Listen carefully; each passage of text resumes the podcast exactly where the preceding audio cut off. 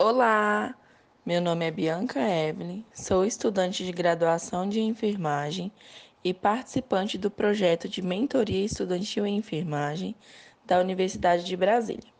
Venho apresentar uma enfermeira convidada para a nossa entrevista. Olá, Nayara, tudo bem? Seja muito bem-vinda. Apresente-se, por favor. Nos fale um pouco sobre você, sobre a instituição onde se formou, o ano, seu local e setor atual de trabalho. Oi, Oi Bianca, tudo bem? Então, meu nome é Nayara, né? Eu sou enfermeira, formei na UNB em 2019, no final de 2019. Aí trabalho desde 2010 em setor de emergência. E na Secretaria de Saúde eu trabalho desde 2011. É, primeiro eu trabalhei na UTI por mais ou menos cinco anos e já tem quase, vai fazer cinco anos ano que vem que eu trabalho no pronto-socorro do Hospital da Ceilândia. Lá eu trabalho na sala vermelha e amarela, que são os locais de atendimento a pacientes críticos e semicríticos, é, trauma, tanto da parte de trauma quanto pacientes com emergências clínicas.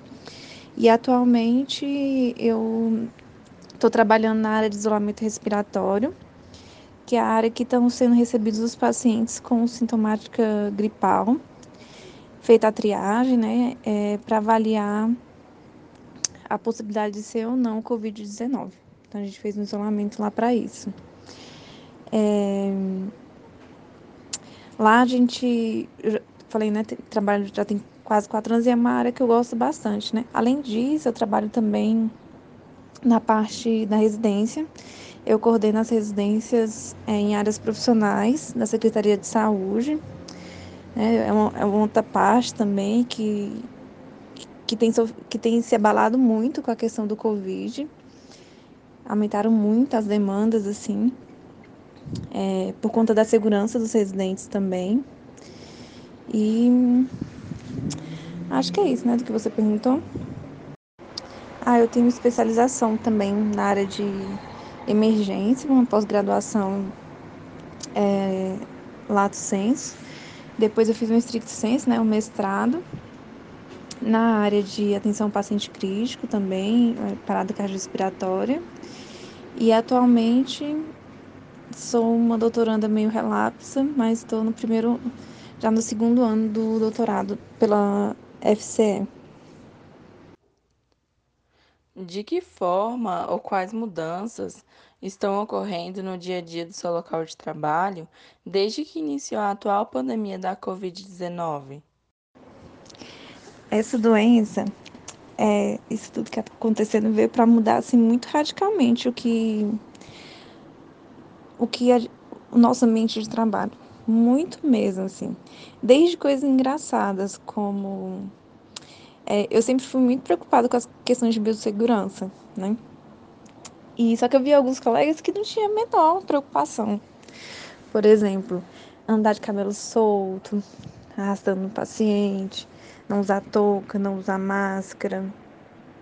E o que a gente observa hoje no hospital são as pessoas aderindo fortemente à questão da proteção, né, da biossegurança de forma até exagerada, mas assim, é por conta do Covid, sendo que em outras situações é, é, toda essa paramentação também era necessária. Então isso chega a ser um pouco engraçado, assim, porque é, eu sempre fui uma enfermeira assim, meio, meio para frente. Então o médico chegava lá para atender o paciente, não estava de máscara, eu ia lá colocava máscara nele, assim, sabe?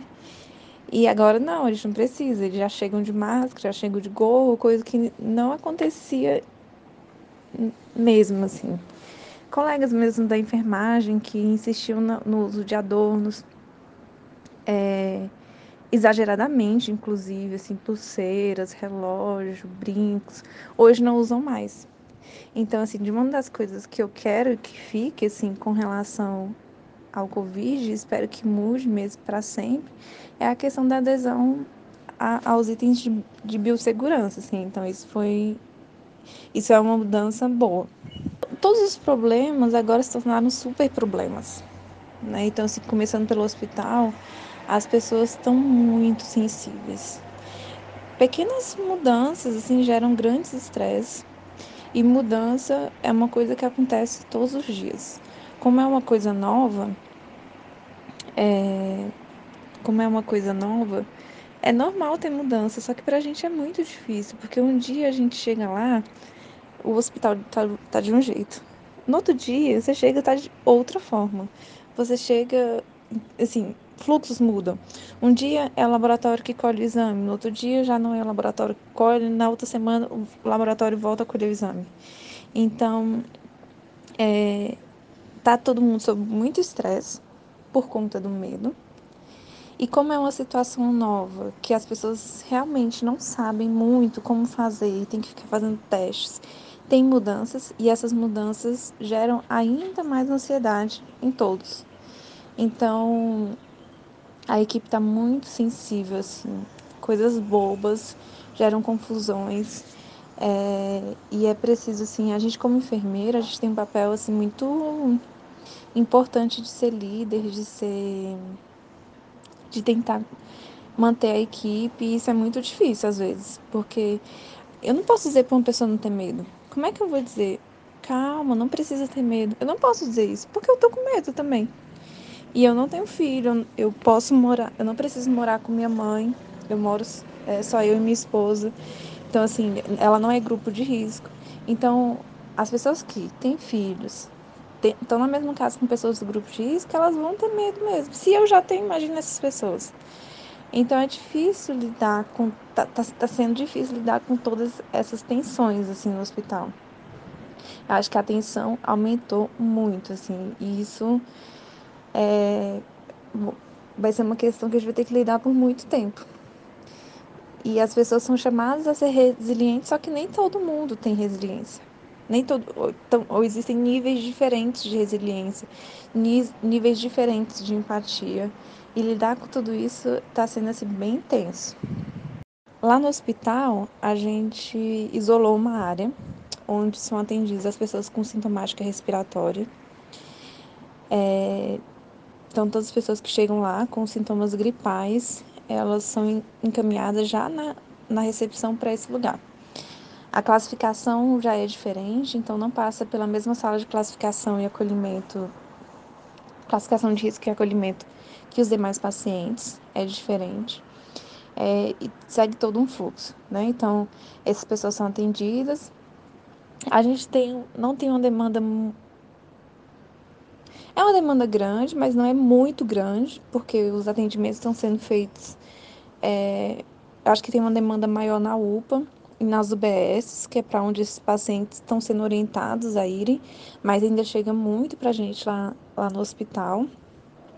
A maioria não é Covid, grande maioria. A gente teve, assim, um percentualmente pou, poucos pacientes testando positivo para Covid é, e um percentual ainda menor de pacientes que agravam lá e a gente precisa entubar e, e encaminhar para UTI. Tem, mas é um percentual menor dentro, daquilo que já se esperava, né? Que somente 5% dos pacientes é, seriam teria necessário uma terapia intensiva. Então a gente tem uma sala lá para atendimento inicial desse paciente, que a gente chama de sala amarela, que é onde ele pode precisar ou não de oxigênio uma sala vermelha, que é a sala para atendimento nos pacientes que estão em situação de aerosol, ou seja, quando eles estão entubados, e um lugar que a gente está chamando de quarentena, que é para ficar os pacientes que porventura deram negativo no primeiro teste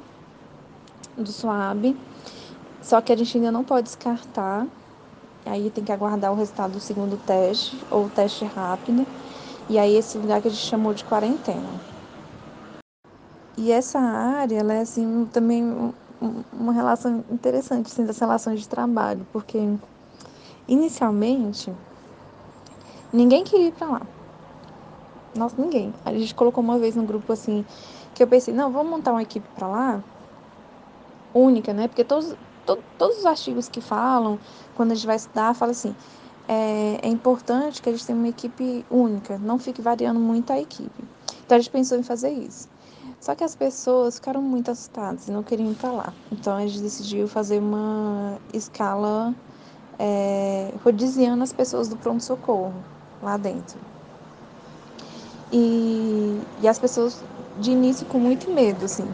Hoje eu vejo que já melhorou isso. Quando eles foram para lá e viram como é que é a realidade, viram que lá acaba sendo uma área bem segura, porque você está sempre preparado para atender alguém com Covid, então você acaba estando paramentado por mais tempo, lá tem mais disponibilidade de EPIs e tudo. Então as pessoas agora já estão mais tranquilas de irem trabalhar lá. E eu acho que para maio talvez a gente consiga uma escala mais fixa. Mas no começo as pessoas ficaram com muito medo, assim, muito mesmo. Um medo que eu acho que em alguns momentos eu achei até irracional, assim, porque os estudos mostram como é que é a contaminação, né? Então, se você tomar cuidado, a chance de contaminação ela é muito menor, né? Mas também eu fiquei tentando, assim, ser empática com essas pessoas desse medo irracional, de entender que às vezes elas têm os motivos delas de, de terem esse, esse, esse medo, né? Como que está a questão da biossegurança? Os EPIs necessários estão disponíveis? Conseguem cumprir a demanda de toda a equipe? Sobre os EPIs, eu acho que como todos os lugares, teve a fase inicial, que todo mundo queria usar EPI, então todas as pessoas que não usavam Gol agora querem usar Gol, todas as pessoas que não usavam máscara agora querem usar máscara, todo mundo quer usar N95, sendo que não tem necessidade. As pessoas que antes trabalhavam de jaleco, todo mundo quer trabalhar de capote agora. Então, assim, teve esse choque inicial, em que houve um aumento abrupto, assim, do uso de EPIs, e aí isso fez com que faltasse porque a secretaria não estava preparada para isso, não tinha no mercado para repor de forma rápida. Então teve um, um, dia lá mesmo que a gente ficou assim desesperado, porque para o PS inteiro, que são juntando as salas mais a ala verde, eles encaminharam 200 máscaras para passar o dia, assim. Sendo que só de servidores são em torno, só de servidores da enfermagem são aproximadamente 160. Ou seja, talvez desse um para cada um, os médicos não iriam receber máscara, os fisioterapeutas não iriam receber máscara, e aí da gente se perdesse a máscara porque não ia poder usar. Então, nesse dia, assim, foi muito desesperador. Muito mesmo, assim. A gente fez uma reunião emergencial, mandou documento e tal. Só que aí as coisas foram se organizando. Agora a gente tem um fornecimento minimamente adequado de EPIs, assim. Não tá sobrando, então a gente chega lá e se não fica mais igual antes, em que a gente tinha dentro de uma gaveta gorro, máscara, em outra gaveta capote, de forma livre para quem quisesse pegar, é mais controlado. Então, no início do plantão você recebe seu material, mas não tem faltado, assim. A N95 é uma briga, porque as pessoas querem usar a N95 o tempo todo, mesmo numa área que não tem necessidade de utilizar. É, e aí também eu não fico falando lá para as pessoas tirarem, porque eu acho que cada um sabe do seu, mas assim, usam mesmo sem necessidade. Assim, eles estão usando mesmo sem precisar, por um excesso de zelo, assim. É, mas eu também não vou dizer para a pessoa tirar. Eu falo que não precisa, assim, se a pessoa não está numa área de aerosóis, se ela não está numa área de atendimento exclusivo a paciente com é, Covid, não teria necessidade de utilizar. Mas não adianta, as pessoas, elas fazem um excesso de zelo, um excesso de cuidado, que pode ser prejudicial no futuro, porque esse material pode faltar, mas não, não sei, eu acho que é muito mais psicológico, assim, uma coisa muito mais de, de eu me sentir seguro do que realmente aquele EPI ser o adequado para usar naquela hora. E sobre os novos protocolos que vêm sendo atualizados? É, de protocolo mudou tudo, né? Desde como ir fazer uma tomografia, que agora a gente tem que isolar o corredor, a colher um, um exame de sangue, a coletar um suave. Então, assim, muitos protocolos e com muitas mudanças. Agora, eu acho que a gente está entrando numa fase em que não vai ter mais tantas mudanças. Eu acho que a gente entra agora no equilíbrio.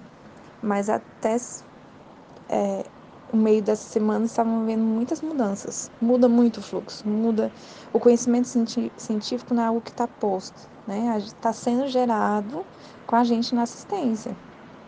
Então, muda bastante.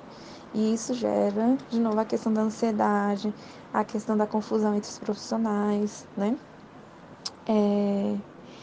E eu acho que o maior desafio seria isso mesmo, a questão do. De, eu acho que o maior desafio é esse: é você se manter são, você se manter equilibrado em um cenário que as pessoas estão desesperadas, você está com medo, e só que o paciente está ali na sua frente e você tem que cuidar dele. Eu acho que esse é o maior desafio: se manter equilibrado no meio desse caos. O atual cenário tem afetado sua vida pessoal ou sua vida familiar? De que forma? Preocupação, né, como eu falei antes, tem muito assim. Eu, assim, graças a Deus eu não preciso estar na mesma casa que meus pais, é, dos meus avós. Eu sei que tem muita gente que está nisso, então acho que o medo é muito maior, porque trazer isso para casa é o maior medo, assim. Mora só eu e minha esposa. Ela não é grupo de risco, ela, tá, ela é professora, então ela não está trabalhando esses dias, ela passa o dia em casa. Mas, assim, eu morro de medo de trazer a doença para casa. Morro, assim. É uma coisa que se acontecer e, sabe, alguém ficar grave, eu acho que. Eu não sei como. Nem imagino como é que é lidar com isso, assim. Como, como, como é isso. Mas é, eu tento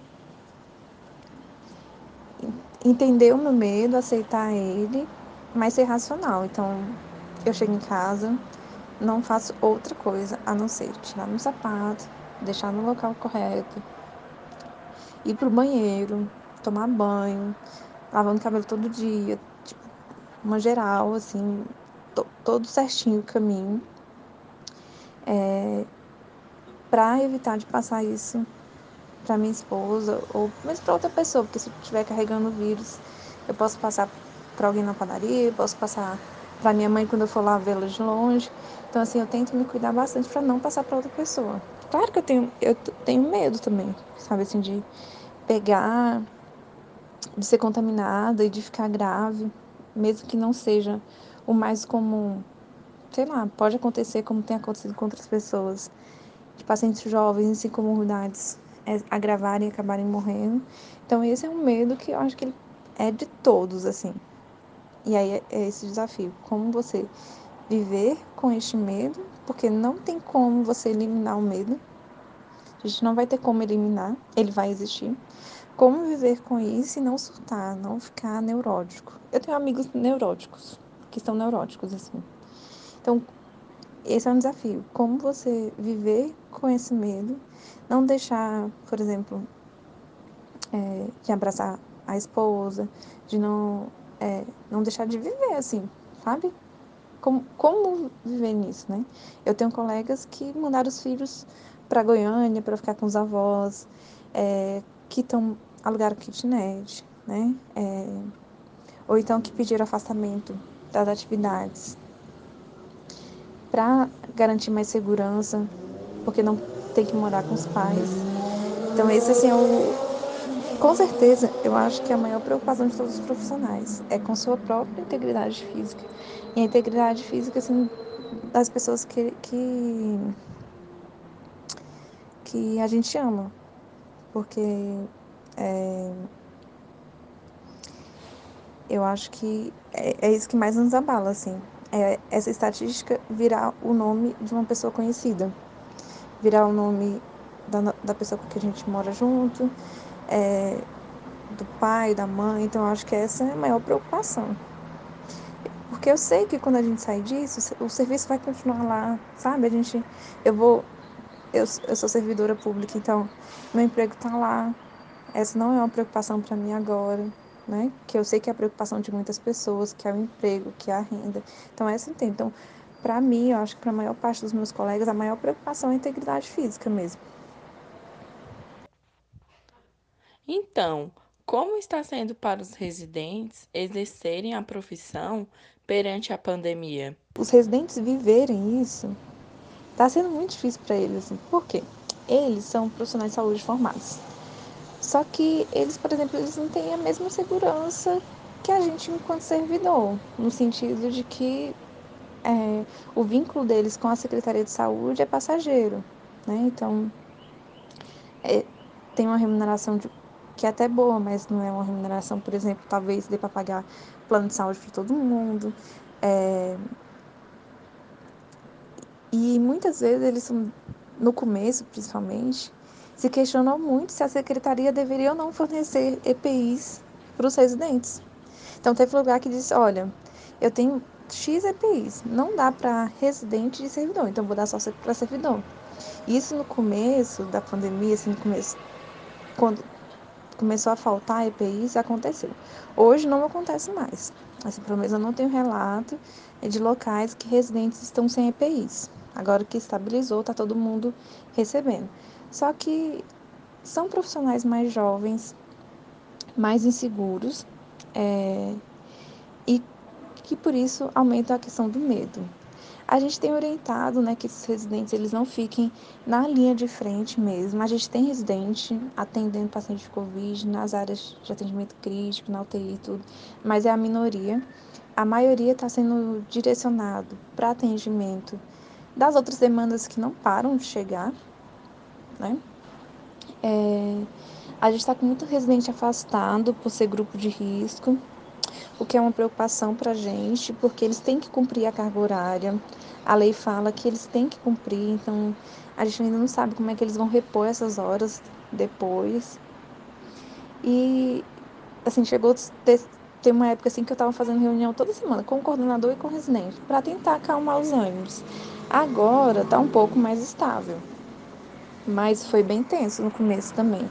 Tudo isso fazendo reunião à distância, sem atendimento presencial, sem assim, eu tava vendo minha chefe, tendo que conversar por telefone e tudo. Então essa foi uma parte bem desafiadora mesmo do, do meu trabalho também. Em relação aos residentes, as mídias têm publicado constantemente notícias de que o Ministério da Saúde atrasou os pagamentos, né? Qual é a sua posição perante esse fato? É, isso aconteceu mesmo. Na verdade, é assim, todo ano é, algumas. A gente tem assim. No Distrito Federal, a gente tem uma realidade um pouco diferente do, do Brasil. É, a maioria dos municípios, estados, a maior parte das bolsas são pagas pelo Ministério da Saúde. Aqui em Brasília, na Secretaria de Saúde, a gente tem uma situação inversa, assim. Mais ou menos 80% das nossas bolsas são pagas pelo GDF e 20% são pagas pelo Ministério da Saúde. Todo ano acontece de uma ou outra bolsa atrasar, por vários problemas. Problema na conta que é, que não era a conta certa, é, erro no cadastro do, no, é, dos dados cadastrais e etc. Esse ano, é, eles mudaram a forma de pagamento. E aí, é, teve muito mais erro muito mesmo. Teve, teve muita rejeição bancária, é, dados incorretos, etc. E para piorar a situação, a gente tinha uma comunicação muito. Sempre teve uma comunicação efetiva, assim, né? Dos gestores, assim, quem coordena as residências, com o Ministério da Saúde. Então a gente sempre mandou e-mail e teve uma resposta rápida. Esse ano, como a demanda foi muito maior, eles não estavam conseguindo dar resposta para gente. Então, a gente não sabia nenhum motivo porque esses residentes não tinham recebido. E isso, aí você pega isso. É um residente que não recebe bolsa em meio uma pandemia. Junta a, pandem a própria pandemia, junta a falta de informação, né? E aí foi, foi e está sendo bem caótico. Agora, nessa semana, parece que eles estão conseguindo resolver os problemas. Alguns residentes receberam ontem, é, mas a gente tem, eu acho que em torno de uns 15 residentes sem receber pelo Ministério da Saúde. E a gente teve a entrada de 360 residentes esse ano. Então, assim, 15 de 360. Claro que não importa esse número, né? Porque se eu sou residente que estou sem receber, não importa se foram 10 ou 20 ou 100 que ficaram sem receber, né? Mas eles estão resolvendo. Mas o problema foi esse. Eles tinham zero comunicação com a gente. Até essa semana, assim. E aí a gente não sabia nem se ia resolver ou não. Agora parece que está querendo resolver, mas eles não, eles não dão prazo, eles é, não dizem se está resolvendo, se não está. E a falta de um prazo, a falta, de uma certeza de que dia que o residente vai receber é bem angustiante para eles. Qual a sua visão a respeito da valorização da enfermagem antes da pandemia e agora, durante a pandemia? Os enfermeiros sido, sempre foram muito centrais de todo o processo da saúde, né? Então, quando alguém lembra de saúde, eles lembram de médicos e enfermeiros. É, o que eu vejo tem sido um protagonismo dos enfermeiros mesmo, frente a tudo isso, né? Eu estava até comentando com o meu chefe ontem lá do hospital, que ele estava numa reunião, ele me contando, né? É, para definição de fluxo e tudo, de 80% das pessoas que estavam ali, 80% eram enfermeiros, né? Então, o enfermeiro, o enfermeiro sempre teve muito mais esse olhar para o controle de infecção, sobre o cuidado para a disseminação de doenças, etc. Então, protagonista, eu acho que ele sempre foi, assim, central dentro desse processo. É... E aí acaba que a sociedade agora tem, tem essa questão da valorização, da, de valorizar mais os profissionais, né? A questão dos aplausos que tem feito e tudo eu acho que a gente merece, sim. Eu só acho que isso pode romantizar um pouco as coisas, sabe? De dizer assim: ai, que lindo! O enfermeiro que morreu deu a vida para cuidar dos pacientes com Covid. Cara, isso não é romântico, sabe? A vida não é Romeu e Julieta, sabe? De que a pessoa se mata e vira um final lindo de romance. Não é. A, a gente não quer que os profissionais morram, né? Não quer dizer que ele deu a vida. Cara, ele perdeu a vida, né? Ele perdeu a vida, uma família ficou sem pai, sem, sem filho, sabe? Então, eu acho importante, acho que é um momento que se a enfermagem souber, ela vai sair muito. Sabe? A gente, enquanto enfermeiros, souber lidar com tudo isso, a gente vai sair muito mais fortalecido do que antes. É, eu vejo já medidas, por exemplo, aqui em Brasília sendo aprovado um auxílio uniforme, né? O que é muito justo, porque como a gente não tem uniforme no hospital, é a gente que compra, a gente que leva para casa para lavar e tudo.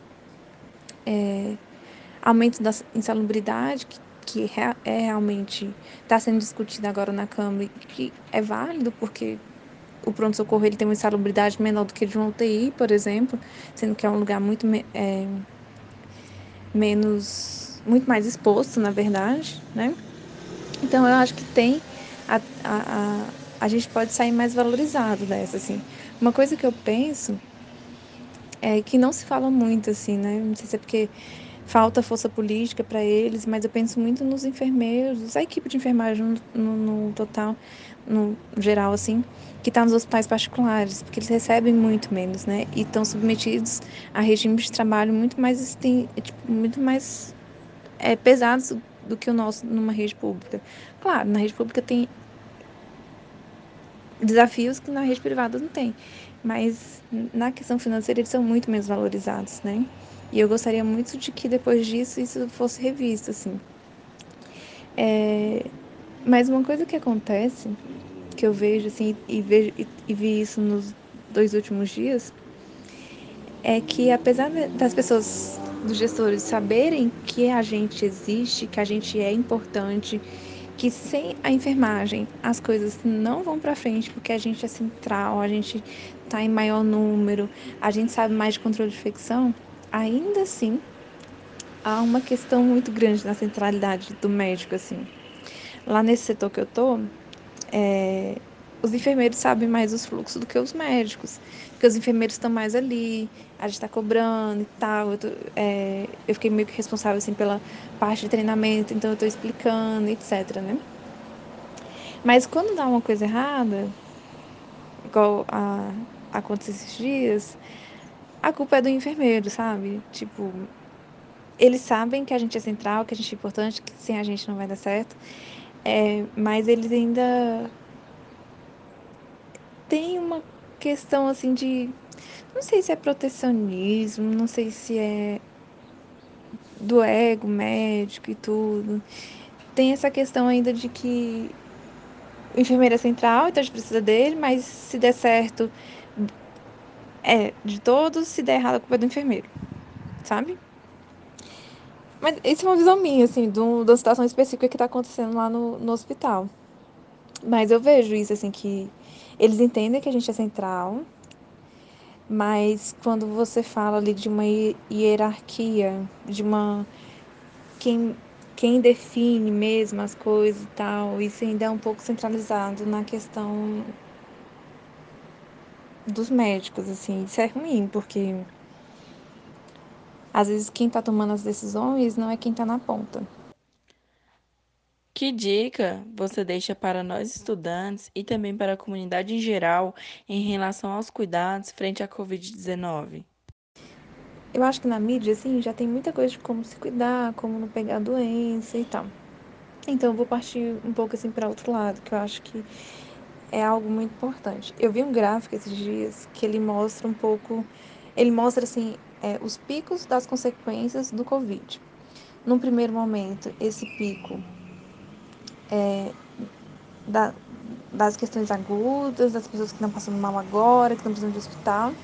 Mostra outras coisas, mas entre outras, ele mostra uma linha crescente de, é, de questões psicológicas e emocionais que vão ficar depois desse Covid, depois dessa, desse momento de pandemia. Que é o que vai ficar, sabe? Porque a gente vai se adaptar à doença, daqui a pouco ela já não é mais tão grave, mas a nossa cabeça, nosso emocional vai ficar. E eu acho que a gente tem que cuidar muito disso, assim. Então, o que eu tenho feito? Eu tive um pequeno surto no começo.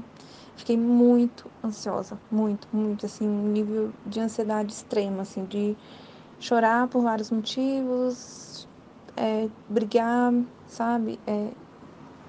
E aí, uma hora eu parei e falei, não, isso não tá certo. Então, eu procurei alternativas. A primeira, uma primeira alternativa foi o uso de floral, para diminuir a minha ansiedade e me tornar mais resiliente para esse momento agora. Que eu pensei é melhor começar pelo floral do que pelo psicotrópico, né? Se precisasse de um psicotrópico, eu também iria trabalhar isso na minha mente para caso precisasse, mas é, para cuidar assim do meu corpo e da, da minha parte emocional, eu não vejo. Eu tento viver cada momento no seu momento. Então, eu estou no trabalho, eu vivo o trabalho. Tô lá, me dedico, tudo. Chego em casa, acabou o trabalho. Não é assim, acabou 100%. Eu fico ligada, assim, mas é, eu não fico vendo jornal de forma alguma, porque é algo que me traz estresse. Me, é, eu não quero saber quantos profissionais de saúde morreram, porque isso me gera muita angústia. Então, não tô vendo jornal em casa. Faço coisas aleatórias, programas aleatórios que eu posso fazer em casa virei uma louca das plantas, tô com um monte de planta aqui para cuidar, porque eu não tenho filho, né? Então vou cuidar das plantas para distrair a cabeça. E de me, me, me, me entender nesse momento como um momento que eu não vou ser tão produtiva no doutorado, é, que eu não vou ser tão produtiva às vezes no trabalho, na parte lá da residência, porque é um momento que às vezes a gente eu me cobro muito, né? Então eu parei nesse momento que eu dei uma leve surtada assim. Surtada que eu digo assim, esse excesso de ansiedade, né? Não chegou a ser uma coisa grave, mas assim. É... Chegou a me, me afetar, assim. Então. E afetar quem estava do meu lado. Então eu penso que se entender nesse momento é muito importante. É, entender que o medo ele vai estar presente, mas a gente não pode eu não posso, né, no meu caso, assim, me deixar derrubar por isso, eu não vou nem sair de casa. Então, acho que é buscar, aproveitar que a gente já tem que ficar em casa mesmo para se entender, se respeitar e se cuidar, assim, porque o Covid vai passar. né? A, a Covid vai, passar, essa, esse momento vai passar, o isolamento social vai passar, mas o nosso emocional e as consequências de tudo que, está, que a gente está vivendo agora, elas podem ficar por muito tempo. Então, e a gente precisa estar bem para dar continuidade à nossa vida. Então, eu, a minha dica é essa, assim, cuidar da sua cabeça. Para mim, é chegar em casa, me desligar das notícias, cuidar das minhas plantas, é, ir cozinhar alguma coisa e tal. Para outra pessoa, pode ser fazer um exercício em casa, ver se manter é, informado de tudo que está acontecendo. Então, cada um tem que descobrir o que te faz bem, o que te mantém em paz. Porque a gente precisa estar, em, principalmente a gente profissional de saúde. Porque se eu surto em casa, quando eu chegar no trabalho, eu vou surtar lá também. É, e aí isso vai prejudicar minha assistência. Se eu chegar lá e for mais um ponto de estresse, os meus colegas que já estão estressados, se eu chegar lá gritando com todo mundo, é, brigando, tudo, eu vou piorar o clima, isso vai piorar a assistência. Então, manter a saúde mental é o grande desafio e a grande dica. E aí não tem receita de bolo. Cada um vai descobrir o que te faz bem, o que te mantém em paz, o que te mantém centrado, mas buscar isso. Se precisar, buscar ajuda de profissionais. Né? Tem, lá no hospital está tendo, em vários lugares está tendo atendimento psicológico aos profissionais. Se precisar de remédio, acho que pode chegar um momento que algumas pessoas precisem e tal. Se aceite, entenda que isso é o momento. Então, é, eu acho que essa é a, a dica assim, que eu acho mais importante que eu estou tentando levar mais para mim. Se cuidar, para se manter bem, porque isso vai passar, mas o nosso corpo, o nosso emocional, ele vai ter consequências disso por um tempo ainda. Qual é a sua opinião a respeito das fake news e também de algumas mídias que têm publicado notícias de ordens duvidosas? Com relação à mídia e às fake news, é muito complexo, né? Não sei nem se eu sei falar muito sobre isso. Mas é muito triste, isso é uma coisa que me, me deixa muito triste, ver pessoas influentes que têm um poder de persuasão em cima das pessoas muito grande, falando besteira, falando coisa que não é verdade, falando coisa que não tem embasamento científico, assim. É lamentável, né? E isso tem consequências na nossa, na, na nossa sociedade, enquanto essa doença vai disseminar, então, e tudo.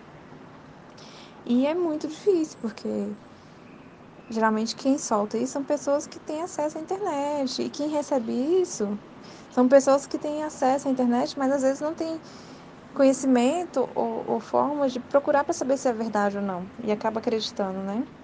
Então é muito lamentável, assim. É... E triste. É uma coisa que me preocupa muito. Mas como eu falei no outro áudio, eu não tô ligada assim muito na mídia. Eu vejo coisas pontuais, porque eu não tô querendo eu eu decidi para mim que esse sofrimento não tô não tá valendo a pena.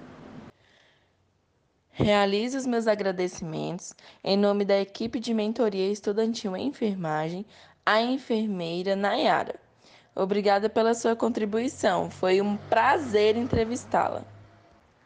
Bom, chegamos ao fim de mais uma entrevista. Espero que tenham gostado.